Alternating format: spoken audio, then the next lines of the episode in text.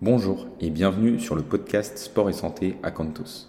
Je m'appelle Baptiste, je suis mayennais et j'ai souhaité rencontrer des acteurs du sport et de la santé sur le département. L'idée, c'est de donner la parole à des personnes qui participent à ta santé et ton bien-être. Tu retrouveras, je l'espère, des informations et conseils utiles pour ton quotidien. Chaque semaine, un nouvel intervenant. Je lui poserai 5 questions auxquelles il répondra. J'espère que tu apprécieras ce format. Je te souhaite une bonne écoute.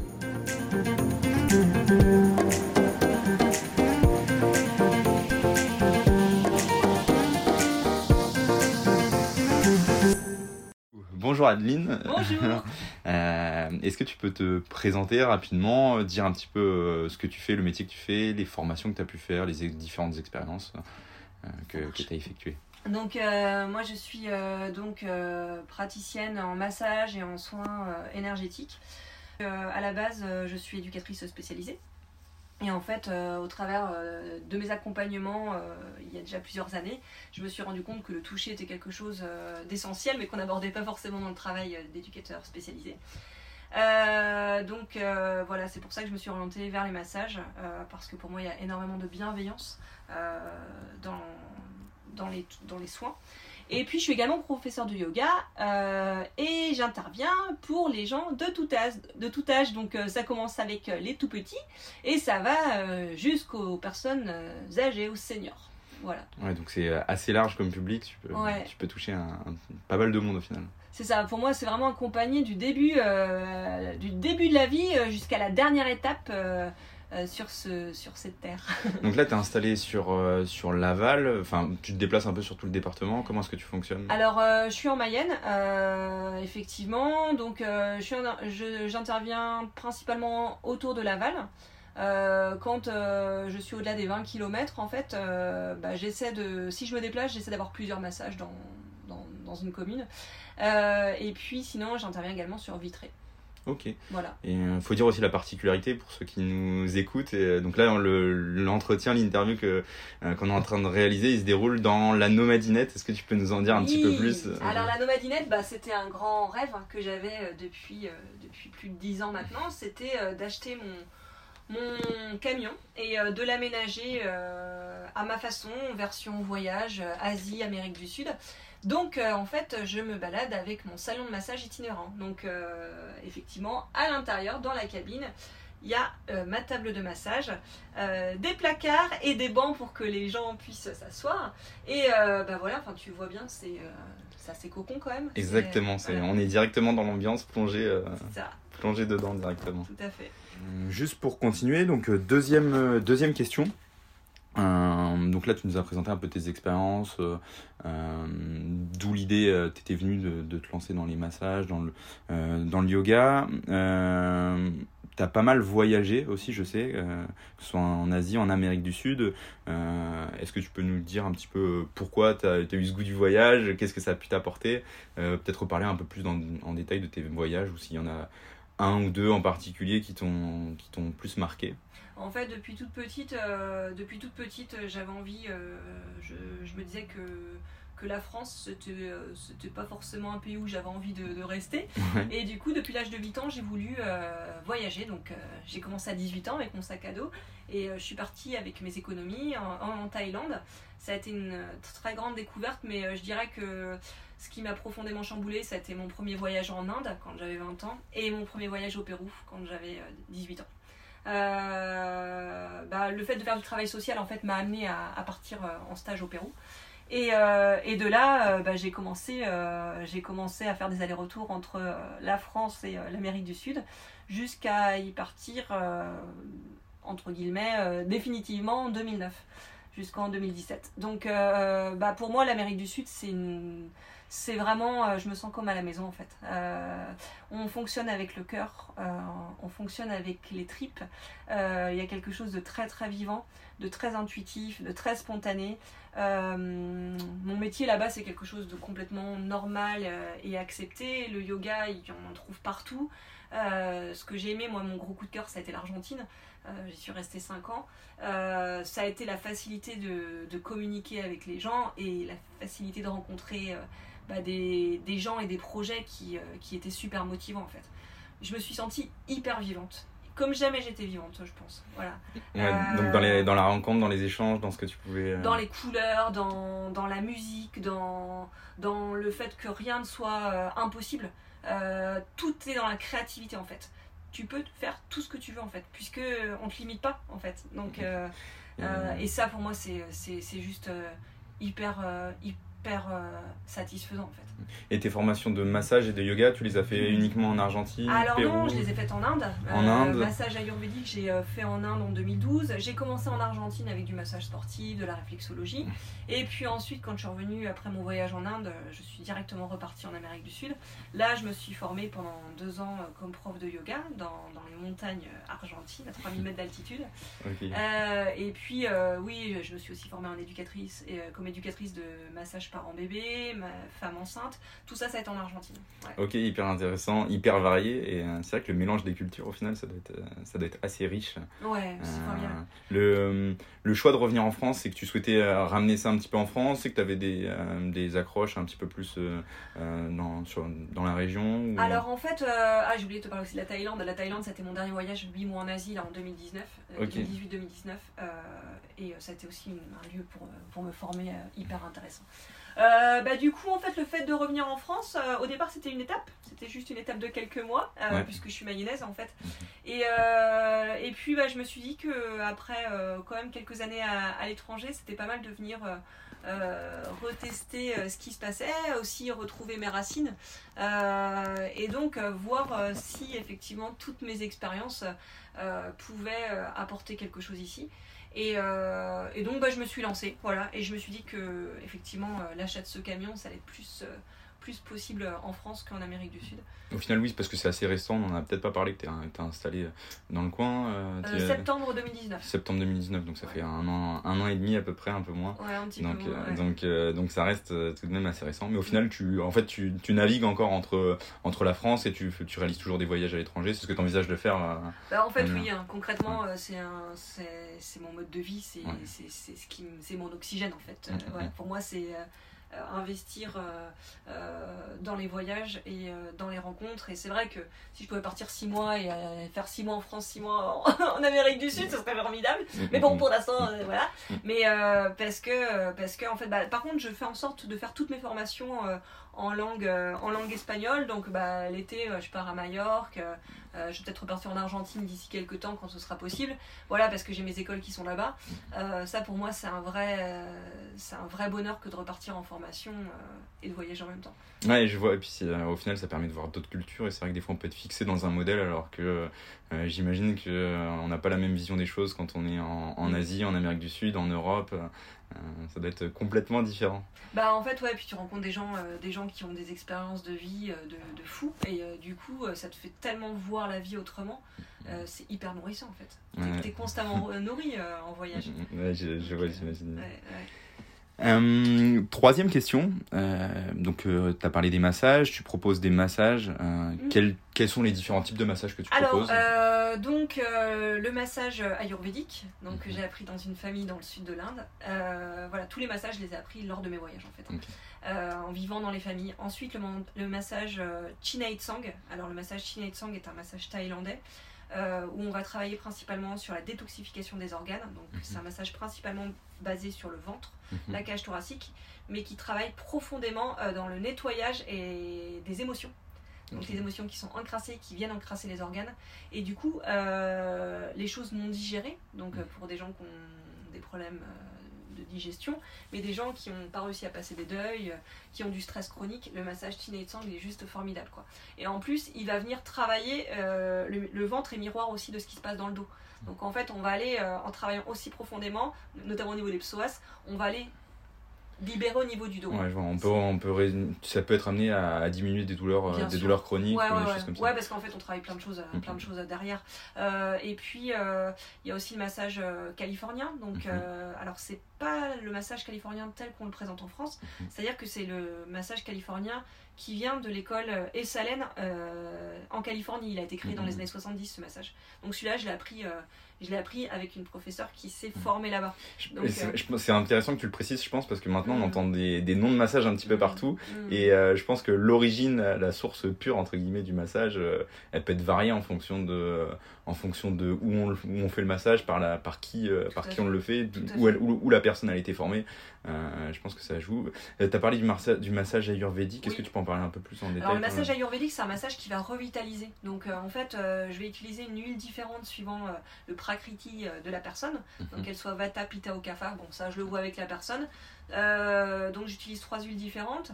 Euh, le massage va être euh, assez vivifiant, assez tonique, assez circulaire. C'est un massage qui donne la pêche. Mhm. Euh, le massage Tina Tsang va revitaliser, il redonne aussi une belle pêche, mais il va aussi travailler en profondeur dans les émotions. Mhm. Et le massage californien, en fait, c'est un massage que, que j'adore aussi, euh, mais qui est énormément dans. C'est comme une danse en fait. C'est-à-dire que moi, c'est vraiment une danse. La personne se sent comme dans une vague en fait. Donc, euh, tout le massage, il y a des balancés, il y a des mouvements très lents, mais très très profonds au niveau des muscles.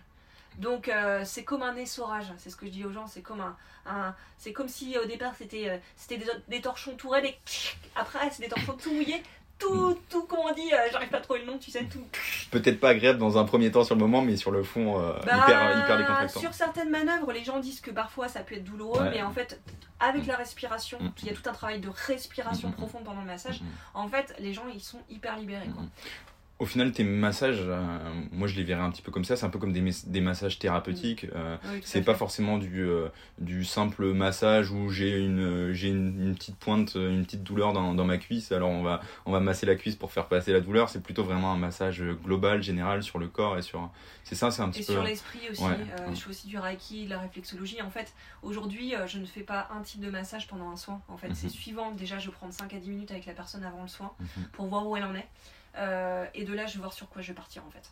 Donc euh, pour moi, c'est un véritable accompagnement. C'est-à-dire que la personne, une fois qu'elle est partie, il y a un suivi. C'est-à-dire qu'on va encore communiquer par WhatsApp, euh, voir où elle en est. Et en fait, je donne des exercices entre les séances. Mhm. Euh, des exercices de yoga, des exercices euh, d'affirmation positive, euh, des petites choses au niveau danse aussi. Euh, voilà, et puis bah, je n'hésite pas à orienter vers des collègues quand il y a besoin de, de régulation au niveau alimentaire ou de séances d'hypnose, chose que moi je fais pas évidemment, Mhm. euh, pour euh, que la personne soit vraiment bien accompagnée euh, euh, d'un point de vue global. Quoi. Ouais, c'est une approche générale et à le fait. fait que euh, fait. euh, toi tu vas pouvoir intervenir sur certaines choses et d'autres personnes sur d'autres professionnels sur d'autres choses. que la personne elle soit bien. Exactement, mais on a, on a même en commun des, euh, des personnes que tu accompagnes et que j'accompagne parce que euh, parce qu'il y a aussi forcément des, des liens des liens dans tout ça. Mais Ouais. euh, c'est vrai que c'est là où on se rend compte que c'est aussi un, un métier très technique et, euh, et on voit que même tous les termes que tu emploies, tous les, euh, euh, toutes les expériences que tu as pu avoir, à mon avis, c'est c'est ça que tu essayes de retranscrire. Et, Mm. Euh, tous le- les massages de base, tous les termes que tu utilises, c'est euh, c'est, euh, c'est- l'origine, ça vient de quoi? C'est vraiment la culture asiatique, le bouddhisme, le. euh, Euh, bah, le, le massage, tu en trouves euh, quand même principalement effectivement en Asie. hein. Euh. Très clairement, c'est euh, c'est la Thaïlande, c'est la Chine, euh, c'est le Japon pour le massage Kobido du visage, que je fais aussi, mais moins. Euh, et puis bah, l'Inde. mm, mm, mm. En fait, c'est euh, c'est vraiment, on est vraiment dans la prévention là-bas. En fait, c'est-à-dire que les gens, ils se font masser en Inde euh, une fois par semaine. Et un enfant, à partir de 6 ans, il va masser ses parents. Ok, Donc en fait, euh, c'est euh, tu te fais masser tout le temps. Mm, Et déjà, la notion de stress, elle n'existe pas. Le mot stress n'existe Mm, pas mm, là-bas. Mm. Donc, euh, J'aime bien l'aspect que tu évoques, l'aspect préventif au final. c'est ça. plutôt que de faire un, un soin pour, pour guérir, vaut mieux, vaut mieux agir avant et profiter. Bah, c'est ce que j'essaie peu à peu de, de mettre dans la tête des gens. Ça, je pense que ça va mettre beaucoup de temps. Mhm. Ça va mettre beaucoup de temps. Et ça, je dirais que c'est plus un travail à la limite, qui doit être fait avec les partenaires, avec qui, les, les professionnels avec qui je Mhm. C'est-à-dire, euh, pas hésiter à dire aux gens euh, bah, que, que le massage, euh, faut pas attendre d'être au plus mal pour venir le recevoir, parce qu'en plus, ils en profiteront pas de la même façon, parce qu'ils auront mal partout. Mhm. Ils, ils auront mal aussi dans leur âme. Donc en fait, c'est vrai que moi actuellement, les gens que je reçois, c'est des gens qui sont pas toujours très très bien, soit physiquement, soit émotionnellement, soit les deux. Donc après, c'est des gens que je reverrai euh, quelques mois après, une fois qu'on aura fait les deux trois séances euh, indispensables pour débloquer. Euh, je reverrai quelques mois après et déjà là, il y aura une autre prédisposition et vraiment quelque chose de l'ordre de plus du bah, du prendre euh, du plaisir et Mm. de la prévention. quoi. Oui, parce que tu dis que tu fais du suivi un peu sur du long terme, le fait Ouais. d'avoir un, un premier rendez-vous où tu fais Mm. tes interventions et après tu as un accompagnement, tu proposes des exercices par la suite et, Mm, et mm, pourquoi pas revoir les personnes, voir l'évolution et travailler sur du, du long Bon, terme. en général, je travaille quand même euh, minimum sur euh, deux séances. Ouais, ouais. Deux séances à 15, 15 jours, 3 semaines d'intervalle. Et puis bah, de là, on voit comment la personne elle, elle chemine. Quoi. Ok, intéressant tous ces, tous ces massages. Euh, quatrième question, euh, donc tu as parlé du yoga, donc tu es aussi professeur de yoga, tu étais formé euh, pendant deux ans dans une Mhm. école euh, au Pérou, c'est ça tu Non, dis en Oh, Argentine. en Argentine, pardon, Ouais. en Argentine, euh, 3000 mètres d'altitude si j'ai Ouais. si j'ai bien compris. Euh, Est-ce que tout simplement pour les personnes qui connaissent pas le, le yoga, tu peux nous dire pourquoi faire du yoga, en quoi c'est intéressant et qui peut en faire? Est-ce que tout le monde peut en faire? Est-ce que quelqu'un, euh, je rentre dans les clichés un petit peu, mais est-ce que quelqu'un qui est pas du tout souple, est-ce qu'il va pouvoir faire du yoga?